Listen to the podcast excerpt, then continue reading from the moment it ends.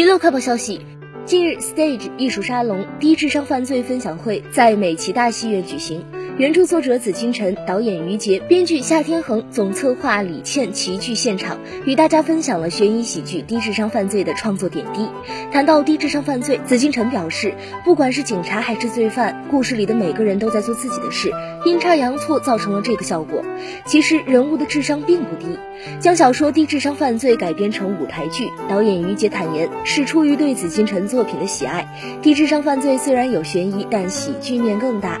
编剧夏天恒透露，当时接触这个小说，大家觉得剧名非常好。